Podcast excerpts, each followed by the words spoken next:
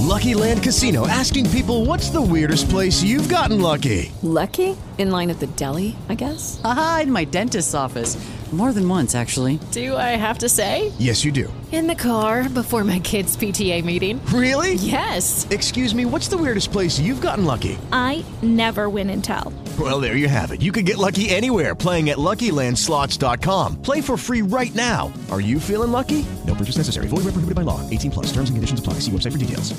With Lucky Land Slots, you can get lucky just about anywhere. Dearly beloved, we are gathered here today to... Has anyone seen the bride and groom? Sorry, sorry, we're here. We were getting lucky in the limo and we lost track of time. No, Lucky Land Casino, with cash prizes that add up quicker than a guest registry. In that case, I pronounce you lucky. Play for free at LuckyLandSlots.com. Daily bonuses are waiting. No purchase necessary. Void where prohibited by law. 18 plus. Terms and conditions apply. See website for details.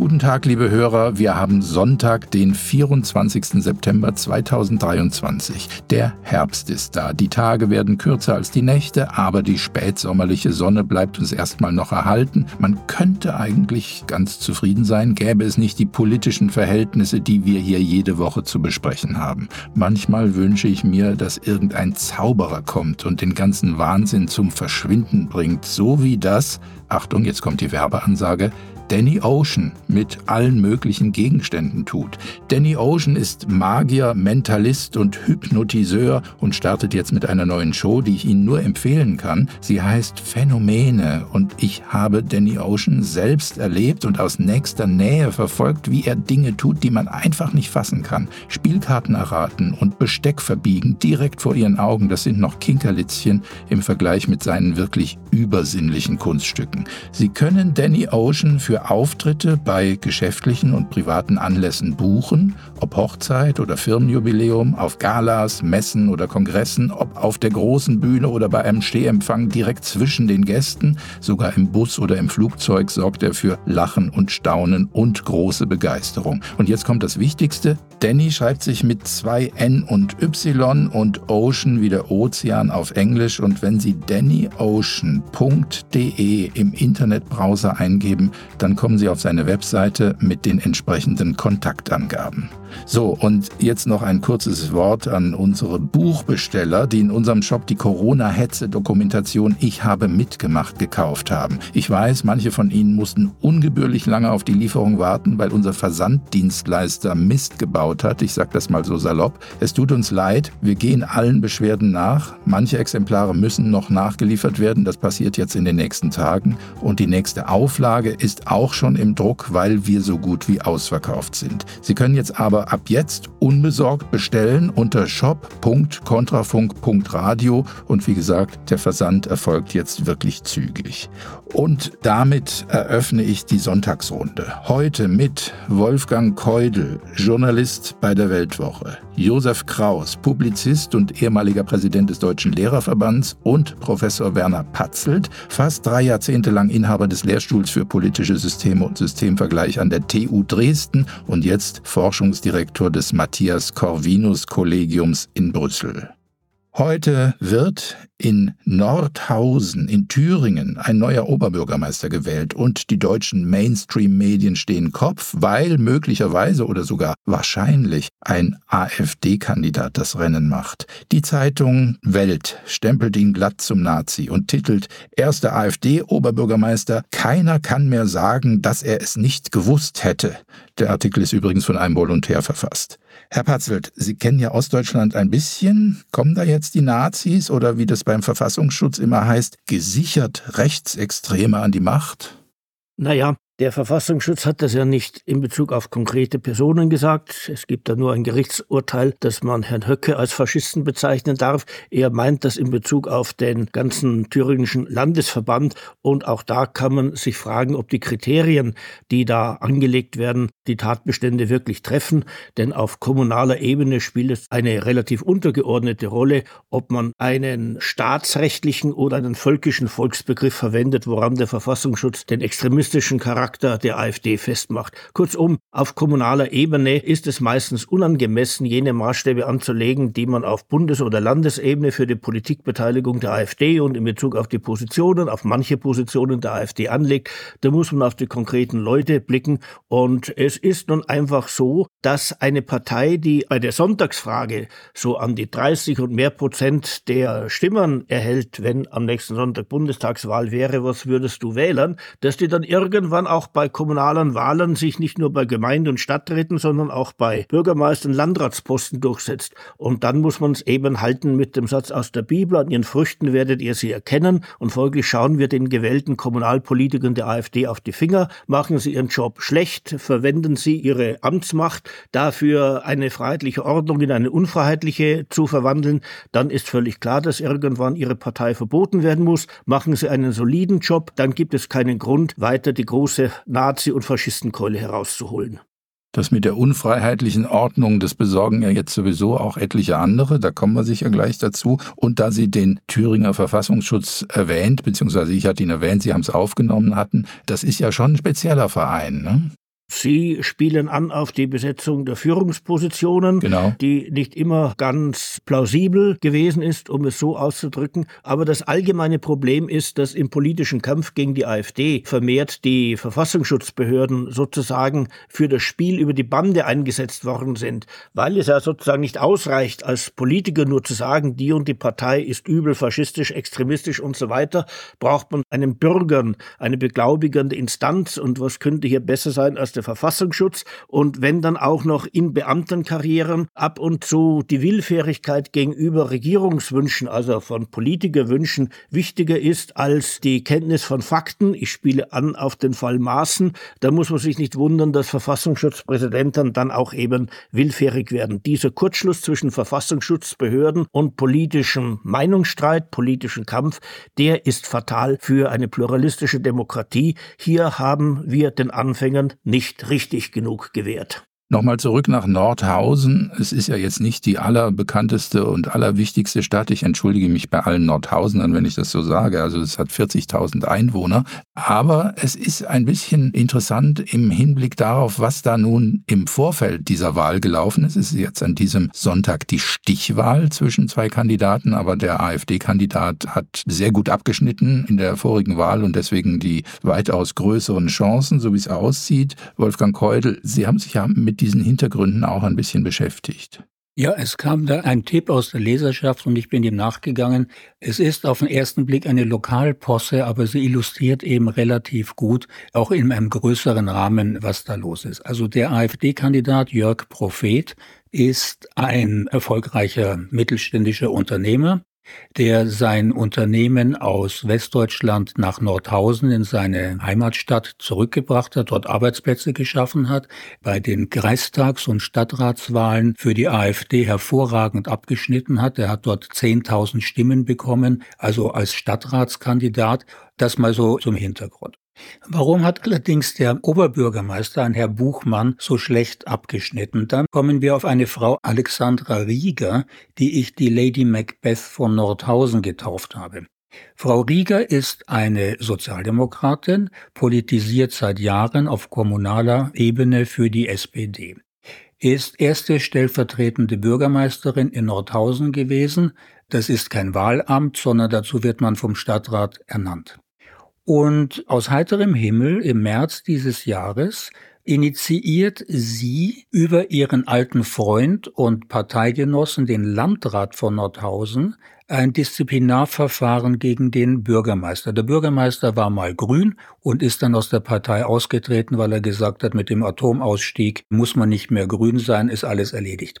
Also dieser Herr Buchmann war sehr populär, direkt gewählt, und dann gibt's jetzt dieses Disziplinarverfahren angeblich wegen Mobbing gegen Frau Rieger, die Lady Macbeth. Folgerichtig wurde der Bürgermeister vom Amt suspendiert und ebenso folgerichtig laut Gemeindeordnung wurde dann Frau Rieger kommissarische Oberbürgermeisterin. Alles perfektes Timing, lief im März, April. Man wusste, im September ist die Wahl. Der populäre Amtsinhaber ist entfernt, er ist diskreditiert. Die ehrgeizige SPD-Frau sitzt im Chefsessel und ist in der Pole Position für die Wahl. Dummerweise hat Herr Buchmann das nicht auf sich sitzen lassen und ist vor Gericht gegangen und das Verwaltungsgericht hat ihm Recht gegeben und er wurde im August wieder in Amt und Würden eingesetzt und Frau Rieger musste den Chefsessel wieder räumen. Dumm gelaufen, noch dummer gelaufen, dass sie eben jetzt im ersten Wahlgang nur abgeschmiert auf dem dritten Platz gelandet ist, mit 18 Prozent. Mhm. Allerdings hat Herr Prophet, der ja schon sehr populär war, das auch noch nutzen können und kam auf 42 Prozent.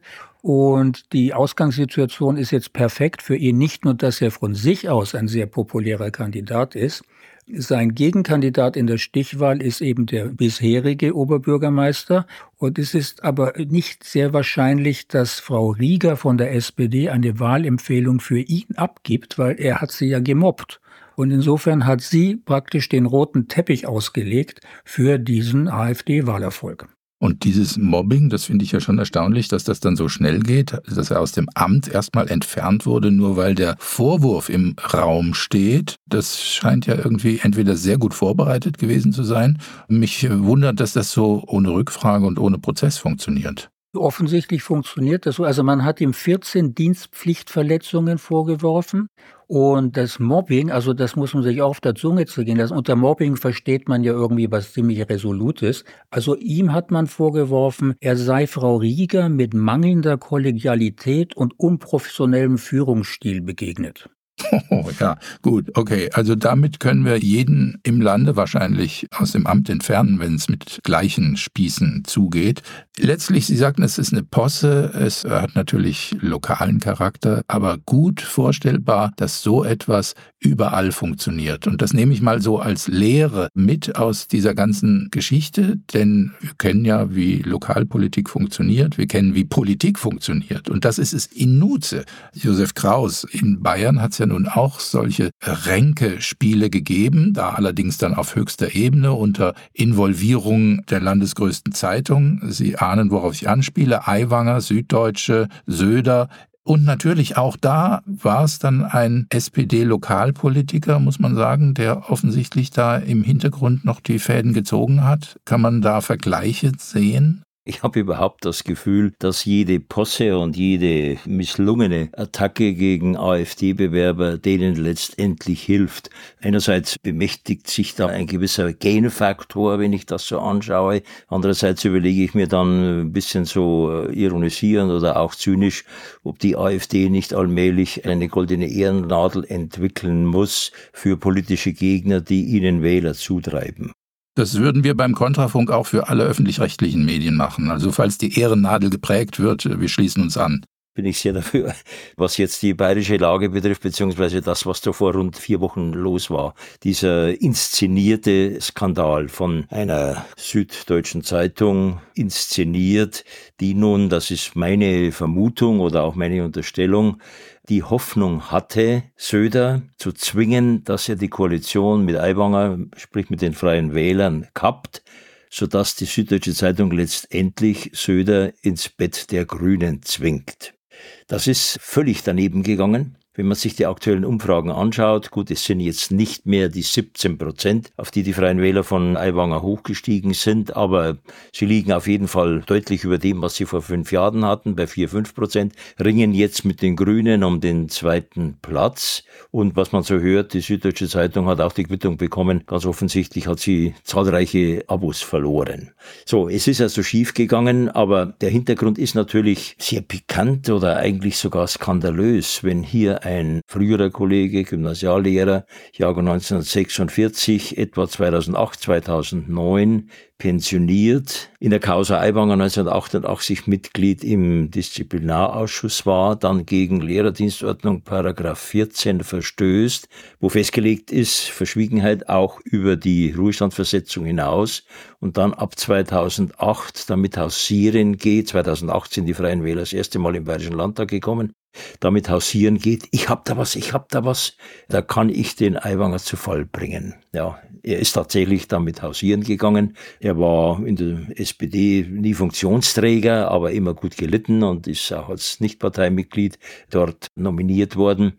Und dann hat er wohl sehr erbost über den Auftritt von Aiwanger in Erding bei dieser Veranstaltung, bei der übrigens Söder ausgebuht wurde, äh, Aiwanger großen Jubel bekommen hat, von Monika Gruber das Ganze inszeniert. Das war die Söder-Schmach, das schmerzt. Ja, ja, klar, hat er das dann durchgestochen. Meines Wissens hat der Spiegel die Story nicht genommen und die Süddeutsche Zeitung hat es genommen und immerhin fünf Redakteure drauf angesetzt. Ja, wie es dann ausgegangen ist, das wissen wir und das war mir klar. Ich habe am gleichen Abend, als das bekannt wurde, ein Nachbarschaftsfest hier in der Gegend gehabt. Alles gestandene Leute, eigentlich relativ CSU-nah, die gesagt haben, so, jetzt wähle ich erst recht Aiwanger, weil so eine Kampagne geht mir gegen den Strich.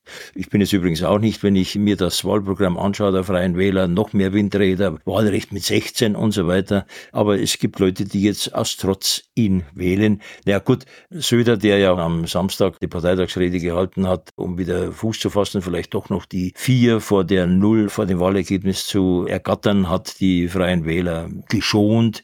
Nur einen einzigen kritischen Satz hat er losgelassen. Es blieb ihm ja auch nichts anderes übrig, als sie zu schonen, dass er gesagt hat, aber einen vierten Ministerposten, naja gut, also das ist doch eher ein bisschen Zukunftsmusik. Im mhm. Moment haben die Freien Wähler drei Ministerposten. Ja, also wir merken ja, dass die Leute die Nase voll haben und trotz ist eine starke Motivation, Wechselwähler zu werden, wie das früher hieß. Herr Patzelt, Sie haben ja den Begriff der Repräsentationslücke mal geprägt. Springen wir mal von den Lehren im lokalen und in der Landespolitik jetzt auf die große Ebene, vielleicht sogar auf die internationale Ebene und schauen uns an, vielleicht haben Sie es auch verfolgen können, was in Österreich war. Alice Weidel war ja zu Besuch bei dem FPÖ-Chef Herbert Kickel. Interessant übrigens, es gab ein sehr langes Interview bei dem neuen und von vielen Mainstream-Medien natürlich extrem bekämpften Sender auf 1. Was mir nebenbei aufgefallen ist, ist, dass man das zunächst mal gar nicht findet bei Google. Also mir hat jemand gesagt, da gab es dieses Interview, schau es dir mal an. Und ich versuche also mit der üblichen Suchmaschine da mein Glück und das ist wirklich nicht da. Das ist nur im Spiegel der natürlich negativen Presseberichterstattung und dann muss man schon genau wissen, dass man auf die Seite von diesem Sender auf eins gehen muss, da findet man es dann. So, Ende der Vorrede. Herr Patzelt, haben Sie das verfolgt, diesen Auftritt AfD und FPÖ? Ich habe nur zur Kenntnis genommen, dass die sich getroffen haben und habe das eingeordnet in den größeren Rahmen, dass die AfD in Deutschland isoliert, in Europa aber mit Parteien ihresgleichen durchaus in Verbindung stehend, nun versucht, die Verbindung zur FPÖ weiter zu fördern. Aber im Detail habe ich mich damit nicht befasst, noch dazu, wo Suchmaschinen an dieser Stelle nicht ganz ergiebig waren. Mhm. Die Frage, die ich nämlich anschließen möchte, ist, wir erleben ja das, was wir jetzt in Deutschland sehen mit der AfD und was auch in Österreich mit der FPÖ, diesen Aufschwung, den gibt's ja europaweit. Letztlich ist die Bewegung überall die gleiche. In den allermeisten Fällen lässt sie sich zurückführen auf die Migrationsströme. Die Leute erleben jetzt in ihrer nächsten Nähe, dass das so nicht gehen kann. Sie leiden drunter und die einzigen Parteien, die da da erklären, dass sie das abstellen wollen, das sind nun mal eben die verfemten Rechten. Frage, ist es denn für eine einzelne Partei überhaupt möglich, das System so grundlegend umzukrempeln? Naja, wenn eine Partei die ansonsten etablierten Parteien irgendwann in Furcht und Schrecken versetzt, weil sie größer und größer wird, dann kommt es dann schon zu Politikänderungen.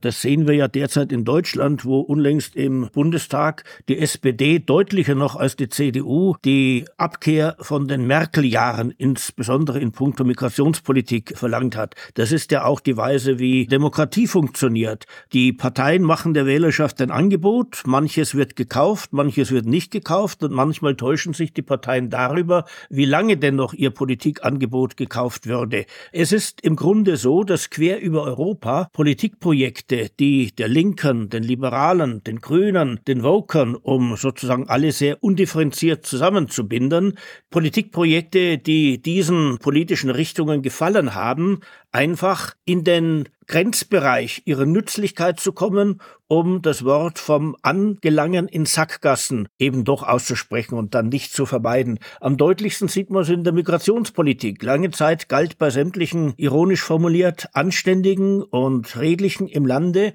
dass Migration zuzulassen, ja nach geradezu einladungspolitisch zu fördern, wie es Angela Merkel mit Willkommenskultur im Verbund mit Bildzeitung und anderen Medien gemacht hat, dass das eine moralische Pflicht sei. Und wer vor neun Jahren darauf hingewiesen hat, dass irgendwann Grenzen der Belastbarkeit des Landes erreicht sein könnten, der wurde konfrontiert mit dem Vorwurf, er verfolge eine Boot ist voll Rhetorik und würde Grundsätze der Menschlichkeit missachten. Allmählich ist es eben auch vor Ort in der eigenen Nachbarschaft angekommen, dass bestimmte Politiken falsch sind. Jene, die zu früh kommen, die bestraft dann das Leben offenkundig noch häufiger als jene, die zu spät kommen. Der Schmerz ist freilich gleich groß. Die AfDler, die ja als erste gleich nach den Pegida-Demonstranten in Dresden auf die Anschlussprobleme der Migration nach Deutschland und auch nach Europa aufmerksam gemacht haben. Sie sind als Rassisten, Faschisten und so weiter ausgegrenzt worden. Die Probleme hat man dann gemeint ignorieren zu müssen, denn sonst gäbe man diesen Gelichter ja Bühnen, über die sie ihr, wie es schien, Gift weiter in der Gesellschaft verbreiten könnten.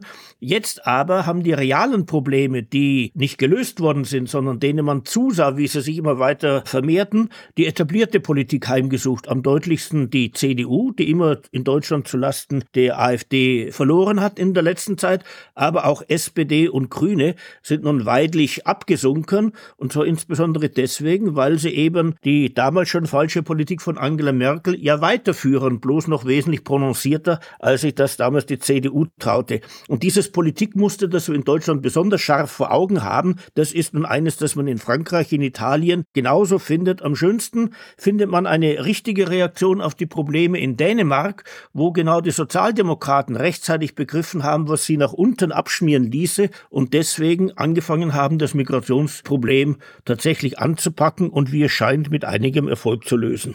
Wobei man ja dazu sagen muss, Herr Patzel, dass die Frau Merkel in zweifacher Hinsicht ja eine gewisse Urmutter der AfD ist. Den großen Knall in Richtung oder zugunsten der AfD hat es natürlich durch die Grenzöffnung gegeben und dann waren die plötzlich bei der Bundestagswahl 2017 deutlich im zweistelligen Bereich. Aber der erste Knall war ja die Euro-Rettung, die Griechenland-Rettung, als damals die Professoren um Lucke und so weiter herum Strabati und dem früheren FAZ-Mann Konrad Adam die AfD gegründet haben und aus dem Stand bei der Bundestagswahl 2013 mit, glaube ich, 4,8 Prozent nur ganz knapp an der Hürde gescheitert sind. Deutschland hat im Grunde genommen da eine Entwicklung nachverzogen, die in anderen Ländern, aus skandinavischen Ländern, Benelux-Ländern längst da war. Und ich rechne mal fast damit, dass wir bei der anstehenden Wahl zum Europaparlament ein Erstarken dieses rechten Lagers haben werden. Und das, was ein März mal angesagt hat für Deutschland, ich möchte die AfD halbieren, das hat er natürlich nicht erreicht. Er hat sie sozusagen verdoppelt, wird sie weiter verdoppeln, wenn sich die CDU, CSU zum Beispiel wie diese Woche so verhält, dass sie für einen Verbleib einer gewissen Nancy Faeser im Amt stimmt. Ich weiß nicht, ob Sie diese Entscheidung verfolgt haben. Man stimmt da seitens der CDU, CSU für einen Verbleib von Faeser. Wenn man sich wenigstens enthalten hätte, weil man sich der AfD nicht anschließen wollte. Es sind alles wieder Stimmen letztendlich für die AfD, letztendlich für die AfD Anlass, wirklich über so eine Ehrennadel für die Wählergewinnung durch Gegner sich auszudenken. Also über Faeser können wir gleich noch reden. Noch ein Wort, weil es war ja nicht nur die Euro-Rettung und die Migration, mit der die CDU-Kanzlerin Merkel Deutschland in Bedrängnis gebracht hat. Es ist auch die Energieversorgung, das heißt die Abschaltung der Atomkraftwerke und von Corona wollen wir jetzt gar nicht reden. Jetzt hat Herr Patzelt vorhin mal das Wort der sogenannten Anständigen in den Mund genommen. Dann ist mir natürlich so jemand wie Söder eingefallen, der im selben Augenblick, wo die CSU mitstimmt für den Verbleib von Frau Faeser im Amt, nach einer Obergrenze für die Aufnahme von Migranten ruft. Also wie viel 360 oder 720 Grad oder kann man sich wenden? Baerbock würde sagen 360 Grad oder 180 Grad, aber das kriegt sie sowieso nicht auf die Reihe. Man hat dem Vorgänger von Söder, Seehofer, vorgeworfen, er sei ein Drehhofer. Söder ist noch mehr Drehhofer als sein Vorgänger, muss man sagen. Übrigens, nur als ein Beispiel, auch was Atomkraft betrifft. Er hat jetzt wieder in seiner Parteitagsrede heftig kritisiert, dass Deutschland aus der Atomkraft aussteigt und Atomstrom aus Frankreich und Tschechien importiert. Aber man erinnert sich dann schon dran, dass er 2011, da war er bei Seehofer Umweltminister, das war das Jahr mit Fukushima und so weiter, mit Rücktritt als Umweltminister gedroht hat, wenn die Atomkraftwerke nicht abgeschaltet werden. Gut, jetzt gestehe ich ihm mal zu, dass er vielleicht schlauer geworden ist, zumindest jetzt die letzten Monate und dem Druck gewisser demografischer Zahlen. Aber es ist ja vielleicht knapp ein Jahr her, da hätte man ihm zugetraut, dass er auch mit den Grünen in eine Koalition steigt. Wolfgang Heudel. Der Fachausdruck für Söder in Zirkus und Varieté wäre Kontortionist.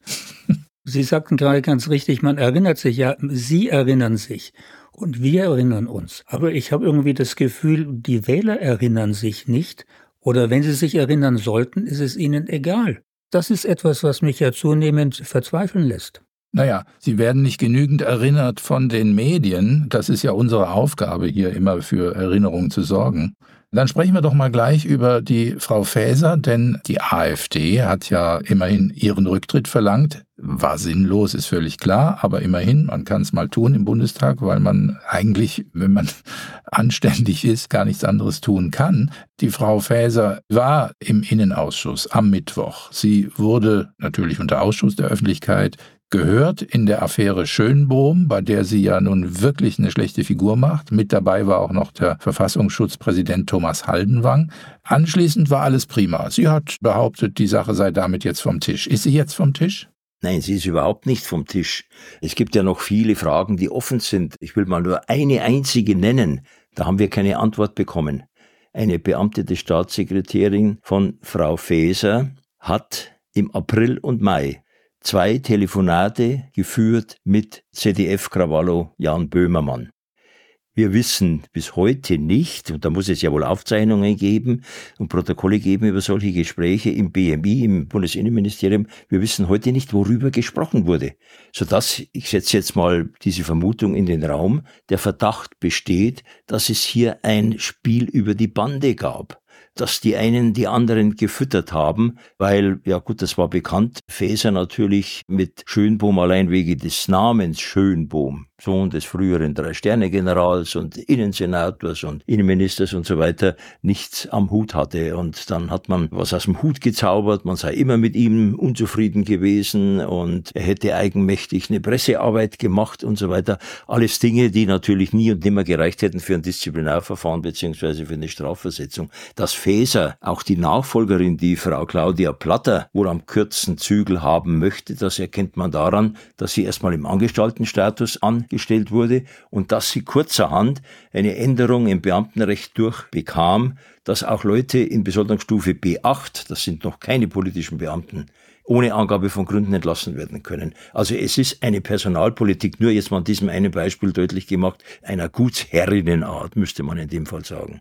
Ja, und diese Art von Personalpolitik ist bei denen, die derzeit regieren, Sozialdemokraten und Grünen, ja endemisch. Ich verweise nur als Nebenbemerkung darauf, wie denn hohe Beamtenpositionen im Wirtschafts- und Energieministerium besetzt worden sind und wie dann dort sozusagen im Familienverband, und zwar nicht nur im politischen Familienverband, Politik gemacht worden ist. Also das, was Sie, Herr Kraus, angesprochen haben, das ist eine der Baustellen von Frau Faeser, eine der Gruben, in die sie, nachdem sie sie gegraben Abmat wahrscheinlich selbst hineinfällt. Das andere ist ihr eklatantes Versagen in der Migrationspolitik, wofür sie als Innenministerin an erster Stelle zuständig wäre. Wir sind zur Peinlichkeit, dass aus einem Wahlrecht für Zugewanderte nach sechs Monaten Aufenthalt jetzt dann plötzlich durch ein redaktionelles Versehen, das leider Gottes unterlaufen ist bei einer nicht unwichtigen Sache, eine sechsjährige Frist wird, die wiederum mit anderen Fristen überhaupt nicht übereinstimmt, sodass auch an dieser Stelle der Verdacht nahe liegt, dass hier vorgetäuscht wird, was gar nicht der Fall war, also auf Deutsch gesagt gelogen wird. Und dann wird Frau Faeser die Wahl in Hessen wahrscheinlich mit Pauken und Trompeten als zweite oder dritte Siegerin, wahrscheinlich als dritte Siegerin verlieren Und dann ist die Hoffnung nicht aufgegangen, dass das Bundesministerium der SPD wieder die Regierungsführung in Hessen verschaffen würde. Und dann steht sehr zu erwarten, dass Frau Faeser das gleiche Schicksal treut, das einst Herrn Röttgern widerfahren ist. Und ehrlich gesagt, das geschehe ihr auch völlig recht. Aber ich glaube es nicht, Herr Patzelt. Warum? Der liebe Scholz hat ein Frauenproblem. Weil er zu viele Frauen hat im Kabinett. Nein, nein, er hat eine Frau Lambrecht ersetzt durch einen Herrn Pistorius. Wenn er jetzt Faeser schassen würde, ja, wen hat er denn? Frau Esken? Es wäre ja schon die dritte Frau, die er verliert. Er hat ja auch schon die Familienministerin verloren, nicht? Gut, die Spiegel hat er aber durch eine andere Frau über die Pause ersetzt, ja. Aber er ist ja jetzt seinem Anspruch schon nicht mehr gerecht geworden, einer paritätischen Besetzung. Ja, aber vielleicht muss man sich dann eines Tages überlegen, was denn wichtiger ist. Gutes Regieren durch tüchtige Leute oder Parität. Und die Vorstellung, dass eine Geschlechterparität im Kabinett eine Kompetenzoptimierung darstellt, diese Vorstellung dürfte jetzt wahrscheinlich nicht einmal mehr der glühendste Feminist weiterhin vertreten. Ja, Herr Patzelt, Ihr Wort in der Göttinnen Ohr, würde ich sagen. Zumal wir ja mittlerweile, Herr Patzel, das wissen Sie, 63 geschlechtliche Identitäten haben. Dann findet er doch bestimmt eine Alternative, lieber Herr Kraus. Da müssen die Kabinette noch größer werden. Herr Patzel, da Sie gerade vom Familienverband gesprochen haben, es gibt ja jetzt auch den erleichterten und unbegrenzten Familiennachzug, also egal wie viele Frauen beispielsweise jemand aus Afghanistan hat. Und man sieht, die Bundesinnenministerin macht ja weiter. Das ist ja so, als ob da gar kein Stopp wäre. An der Stelle muss man den alten Horaz zitieren, der schrieb, es sei schwer, keine Satire zu schreiben. Wir haben ja nicht nur Familiennachzug für Kinder, sondern es dürfen inzwischen auch Leute, die nach deutschem Recht Bigamisten sind, ihre weiteren Ehefrauen nach Deutschland bringen, samt den Kindern. Hier stimmt hinten und vorne nichts. Wir haben eine Überlastung unserer Infrastrukturen, wir haben zu wenig Wohnraum, wir schaffen auch keinen Wohnraum aufgrund unserer ganz wunderbaren Wohnungsraumpolitik, Ordnungspolitik, Politik, Auflagen für Neubauten, Heizungsgesetz und so weiter. Wir haben zu wenig Wohnungsbau, holen immer mehr Leute ins Land, behaupten, man könne sich dagegen auch gar nicht wehren, es sei denn, man würde die Geflüchteten nach Polen oder Ungarn oder Tschechien, wo man sie in der Regel nicht haben will, umverteilen. All das passt nicht zusammen. Und im Grunde kann man sich dieser Wirklichkeitsvergessenheit unserer politischen Führungsriege bloß noch mit dem Mittel der Ironie oder des politischen Kabaretts nähern, wobei Kabarettisten das nicht wagen dürfen, denn sonst verlieren sie ihr Publikum. Jacob Da kommt natürlich eines noch mit hinzu. Es ist ja nicht nur die Faeser. Wenn Sie sich anschauen, was Baerbock macht. Baerbock lässt gegen die Remonstration von Visabehörden nach wie vor laufend angebliche Hilfskräfte, die in Afghanistan für die Bundeswehr gearbeitet haben, zu Hunderten einfliegen. Ja, und das andere Beispiel, das ist ja auch durch die Presse gegangen. Ein Mann mit neun Frauen und einer Ehefrau hat die zweite Ehefrau auch noch mit zehn Kindern einfliegen lassen. Monatliche Kosten weit im fünfstelligen Bereich. So, jetzt war schon von dem Bundeskanzler Scholz die Rede und den Problemen, die er mit seinen Frauen hatte, aber er hat noch ein paar andere Probleme. Unter anderem mit seinem Auge. Er ist ja da jetzt als Pirat nach New York geflogen, um vor der UNO-Vollversammlung seine Rede zu halten, vor einem fast leeren Publikum, wie ich gesehen habe. Haben Sie es auch gesehen? Ja, Baerbock hat geklatscht. ja. Und die ist dann übrigens per Linie zurückgeflogen. Und ZDF macht eine große Meldung draus, so nach dem Motto, sie hat jetzt CO2 eingespart. Also der Fehler war natürlich, da hat man nicht richtig geschaltet bei ARD und ZDF. Das ukrainische Fernsehen hat das besser gemacht. Die zeigten bei der Rede von Zelensky in der UNO-Vollversammlung ein brechend volles Haus und unter den Zuhörern saß auch Zelensky des Rätsels Lösung. Man hat die Bilder vom vollen Haus genommen, als Joe Biden gesprochen hat und hat die halt quergeschnitten mit der Rede von Zelensky. Gut, der Saal war nicht ganz so leer wie bei Scholz, aber er war ein bisschen leerer als das, was man gezeigt hat. Also ARD und ZDF müssen doch noch einiges lernen. Die brauchen mehr Personal? ja, zum Beispiel. Also es sind ja jetzt gerade die Verträge rausgekommen, wer da wie viel verdient und alle, die so neidzerfressen sind wie ich, die haben natürlich gelesen, Anne Will bekommt 250.000 Euro pro Sendung, also eine Viertelmillion pro Woche. Das ist ungefähr das, wovon der Kontrafunk ein Vierteljahr lang lang es enden kann, aber gut.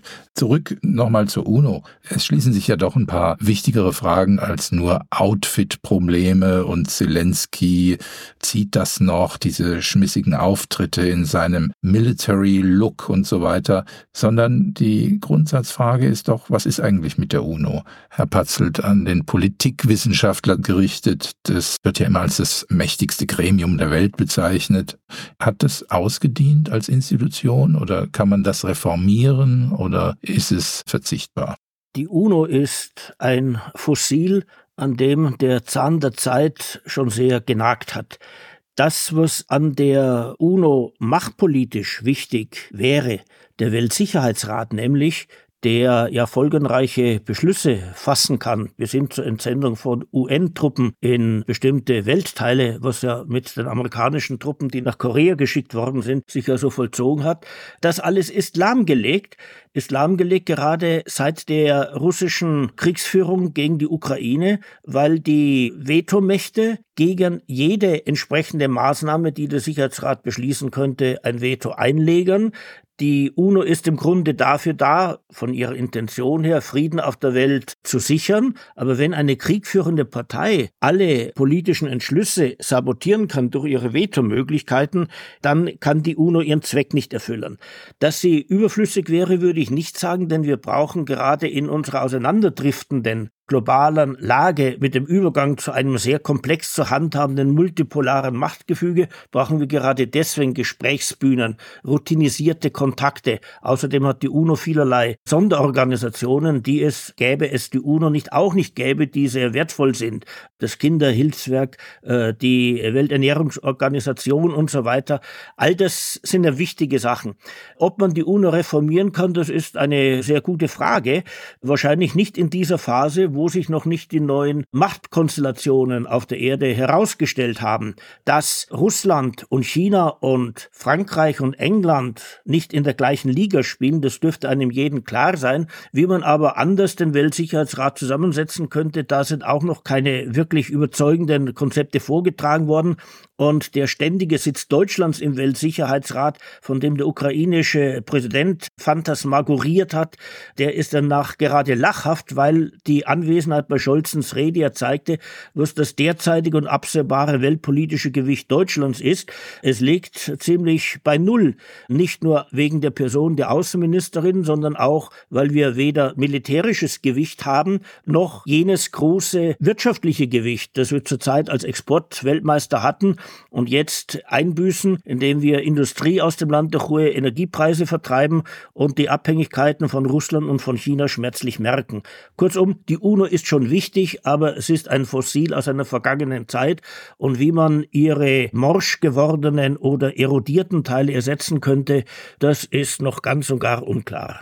Also dem Sicherheitsrat gehören ja fünf Länder an, China, Frankreich, Großbritannien, Russland und die USA, Deutschland und Luxemburg noch nicht, aber es war ja gar niemand da, also in persona meine ich. Die einzige Nation, die vertreten war durch den Präsidenten, waren die USA, also Biden war anwesend und die anderen, die haben den Termin sausen lassen. Sonst hätten sie wahrscheinlich auch frenetischer geklatscht, wenn der Scholz gesprochen hätte.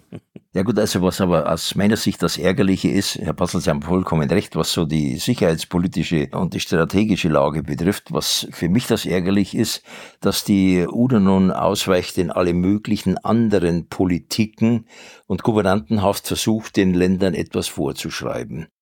In einem Bericht der UNO wo Deutschland wegen der Existenz und der Fortführung seiner Förder- und Sonderschulen kritisiert wird.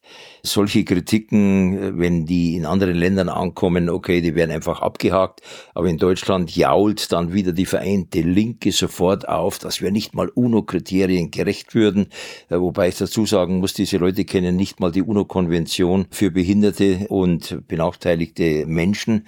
Und 200 Länder der Welt wären froh, hätten sie dieses professionelle, hochkarätige Förder- und Sonderschulwesen wie wir in Deutschland mit 70.000 hochprofessionalisierten Lehrern für etwa 300.000 Schüler. Also ich will damit sagen, die UNO spielt sich jetzt wahrscheinlich auch die WHO und so weiter in einer Art und Weise gouvernantenhaft auf, wie man es eigentlich nur von der Europäischen Union kennt. Ich sehe auch noch ein anderes Problem. Also ich gebe Herrn Patzelt auch recht, Reform ist schwierig. Wenn ich Sie richtig verstehe, das Problem ist eigentlich der Sicherheitsrat und im Sicherheitsrat dieses Veto-Prinzip. Aber jetzt angenommen, man schafft das ab. Einstimmigkeit wird man nicht erreichen, aber es werden Beschlüsse mit Mehrheit gefällt, die dann von denen, die unterlegen sind, auch akzeptiert werden müssen. Wie soll ein Gremium wie die Vereinten Nationen diesen Beschluss dann durchsetzen? Also etwa zu sagen, Einstellung von Kampfhandlungen. Also man fordert Russland auf, die Kampfhandlungen in der Ukraine einzustellen. Wie soll dann so ein Gremium, mit was soll das ausgestattet werden, um diesen Beschluss dann auch wirklich durchzusetzen? Diese Frage hat als stillschweigende Voraussetzung die Annahme, die lange Zeit eine weithin geteilte Vision gewesen ist, dass der Weltsicherheitsrat die Vorstufe einer Art Weltregierung würde, die die Aufgabe aller Regierungen seit dem 17. Jahrhundert erfüllt, nämlich auf einem bestimmten Territorium, in diesem Fall der ganzen Erde, für Ruhe, Ordnung, Sicherheit, Abwesenheit von Krieg und gemeinsamen Wohlstand zu sorgen. Das ist von jeher eine völlig trügerische Hoffnung gewesen. Durchsetzen kann man etwas nur auf der Grundlage von Macht. Wenn Macht zugleich zugleich im Dienst von wertvollen Zielen steht, wenn Macht zugleich legitimiert ist, umso besser. Aber nicht jede Macht, die international ausgeübt wird, ist legitimiert oder hat gute Absichten oder dient guten Zwecken. Und die Konstruktion der UNO beruhte darauf, dass nach dem Zweiten Weltkrieg die Machtlage auf der Erde sozusagen paritätisch war, Sowjetunion und die USA, so dass man, wenn diese beiden einander in Schach hielten, doch relativ viel Ruhe und Sicherheit auf der Erde garantieren konnte. Seitdem der Monopolanspruch der USA nach dem Zusammenbruch der Sowjetunion durch den Aufstieg Chinas hinfällig geworden ist, seitdem die ganze Welt auseinanderdriftet, gibt es überhaupt keine Instanz mehr, die etwas durchsetzen könnte. Man wird sich im Bereich von Regionalbündnissen um Ordnungserhalt bemühen müssen und sollte jeden Gedanken darauf aufgeben, dass eine Institution wie der Weltsicherheitsrat irgendetwas Friedensstiftendes unternehmen könnte. In Kleinigkeiten, ja, da schickt man Blauhelme als Beobachter an irgendwelche umkämpften Grenzen oder man schickt afrikanische Soldaten mit geringem Kampf- und Gefechtswert irgendwo hin, wo sie sich dann in der Regel eher selbst bereichern, als den Frieden zu sichern. Das ist im Bereich der symbolischen Politik, aber machtpolitisch soll man sich von den Vereinten Nationen nichts versprechen. Nützlich sind sie als Bühne für Austausch und ab und zu, wenn man in der Sache nichts bewegen kann, flüchtet man sich in symbolische Politik. Das hat Herr Kraus beschrieben und das erleben wir auch in der Europäischen Union gar nicht selten. Man müsste im Grunde genommen fragen, wie es vor langer, langer Zeit, Sie wissen, wer das war, in Richtung Papst gefragt hat, wie viele Divisionen hat der Papst? Könnte man ja irgendwann mal ein Xi oder ein Putin fragen, wie viele Divisionen hat Guterres? Keine. Wobei der Papst immer noch moralische Autorität hatte, aber ob die UNO so viel moralische Autorität hat, das bezweifle ich. Ja, also können wir die Antwort nur in ironischer Weise geben an Wolfgang Keudel. Wie macht man es dann, um zum Beispiel zu einem Kriegsende in der Ukraine zu kommen? Ja, ganz einfach Russland mit Blauhelmen besetzen lassen. Ne? Also das wird der durchschnittliche Zeitungsleser, nicht der der Weltwoche versteht sich und der Tagesschau sehr vielleicht antworten. Und diese blauen Helme werden von Deutschland geliefert. genau, ja, okay. So, jetzt vielleicht gar nicht zurück vom Kabarett, wie ich es eigentlich vorhatte, sondern es ist ja alles Kabarett und wir sind immer noch nicht fertig mit dem deutschen Bundeskanzler Scholz, denn neben den bereits besprochenen Problemen hat er noch eins und das bei der Staatsanwaltschaft Köln unter anderem sortiert und analysiert und es lautet auf den merkwürdigen Namen Cum-Ex. Da hat sich aber jetzt etwas getan, denn diese Hauptabteilung der Staatsanwaltschaft, Hauptabteilung H heißt die, die wird neu strukturiert. Was steckt denn da dahinter? ganz offensichtlich der sehr durchsichtige Versuch, die Sache ein für alle Mal unter den Teppich zu kehren. Wäre sowas vor einem polnischen Gericht oder einer polnischen Staatsanwaltschaft passiert, gäbe es einen europaweiten oder sagen wir brüsselweiten Aufschrei. Aber in Deutschland als Rechtsstaat, also der in sich ruht, ist das kein Problem. Es ist ein völlig durchsichtiger Versuch, Leute da einzusetzen, die wenig davon verstehen, von dieser Causa oder von dem gesamten Problem, um das Ganze eher früher als später endlich unter den Teppich zu kehren.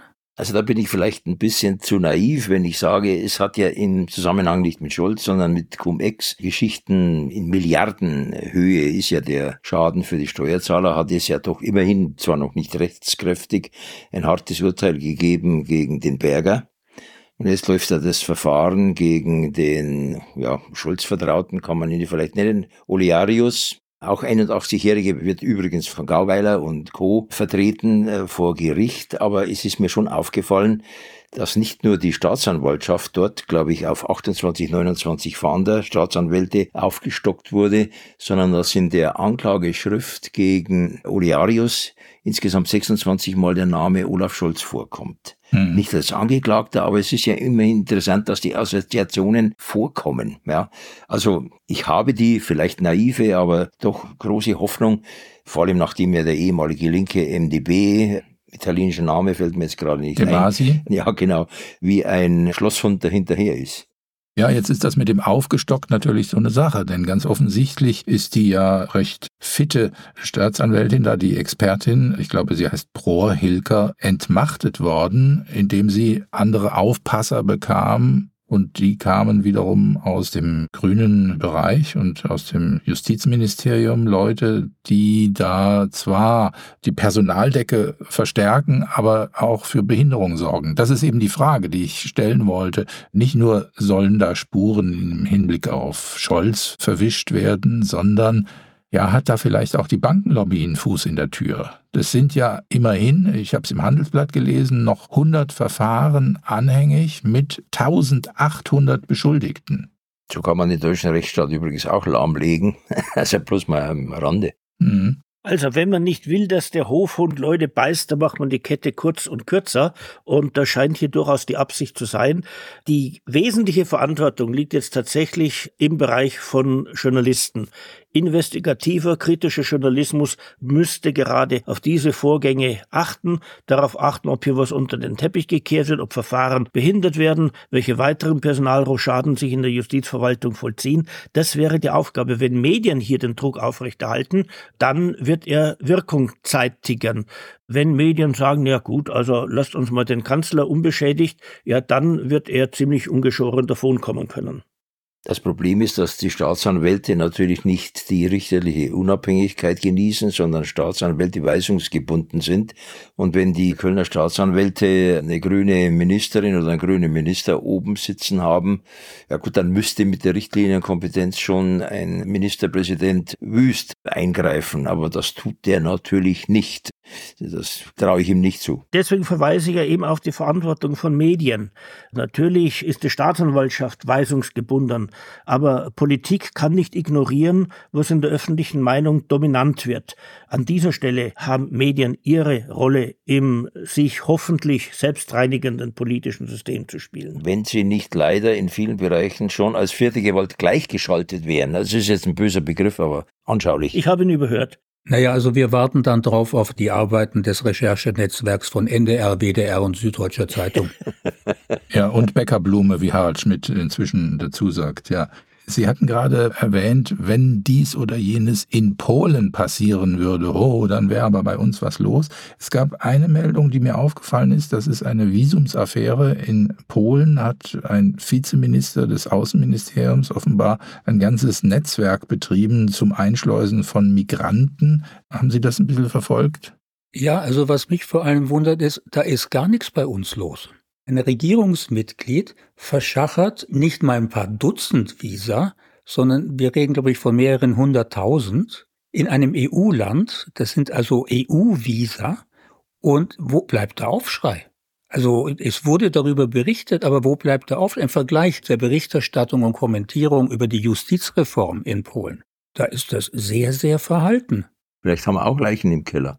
Bisschen deutlicher, was meinen Sie denn, Herr Kraus? Ja gut, ich habe ja gerade schon mal angedeutet, dass hier über das Auswärtige Amt gegen die Demonstration, also gegen die Kritik von Visabehörden und Botschaften ständig Afghanen eingeflogen werden. Ja, sowas muss ja geschehen sein.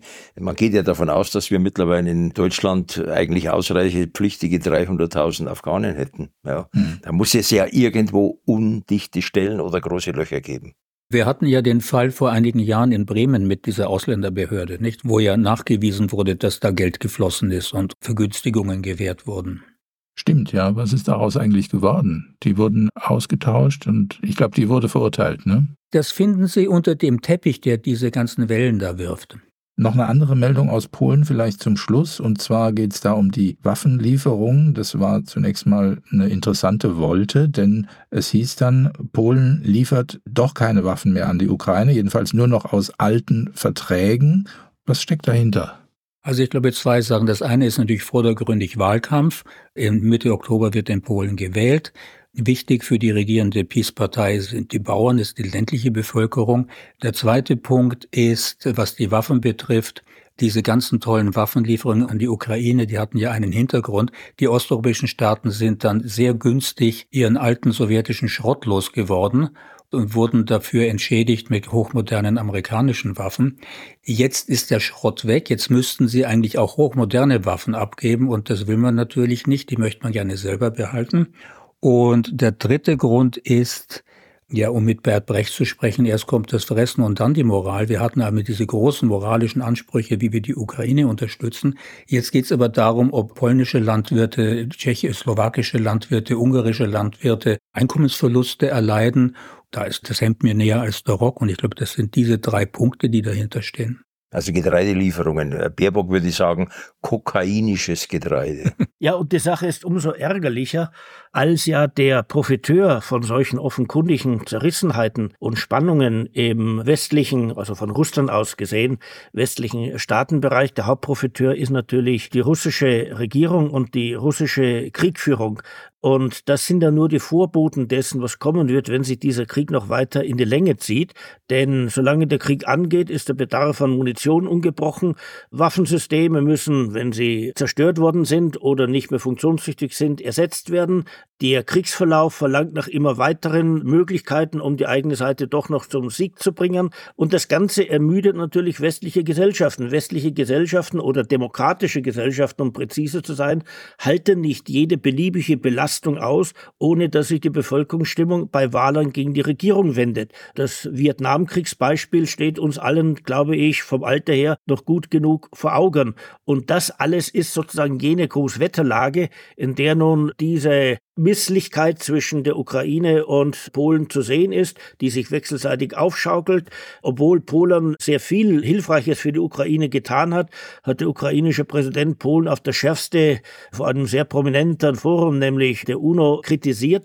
Und das Ganze zeigt, wie zerbrechlich selbst jene Solidarität ist, die man unter dem Eindruck des Kriegsbeginns gemeint hat, genauso wohlfeil anbieten zu können, wie man auch sonst im Westen moralische Empörung oder moralische Überzeugungen als Substitut für nachhaltig wirksame Machtpolitik verwendet. Diese Geduld wird allerdings noch auf eine Probe gestellt. Ich habe gestern telefoniert mit einem alten Freund, ein amerikanischer Diplomat, der in mehreren Administrationen im Nationalen Sicherheitsrat tätig war, also kein politischer Appointee, sondern eben ein Fachmann. Der ist pensioniert, hat immer noch Kontakt zu Leuten, die aktuell in diesem Sicherheitsrat tätig sind und der sagte, man rechnet in Washington inzwischen mit einer Kriegsdauer von fünf bis sechs Jahren. Josef Kraus, noch ein Schlusswort? Ja gut, äh, wobei man die Polen, wenn die jetzt ihren alten Militärschrott losbringen wollen, auch berücksichtigen muss, Polen fährt schon sein eigenes Programm. Polen hat die Absicht, die stärkste europäische konventionelle Armee zu sein. Übrigens auch ohne Hilfe der NATO. Man hat ja erfahren oder weiß seit einem Jahr, dass Polen mittlerweile zusammen mit Südkorea 980 Panzer baut. Da schert man sich nicht drum, dass die Deutschen Panzerbauer sind, dass die Franzosen mit den Deutschen neuen Panzer bauen wollen.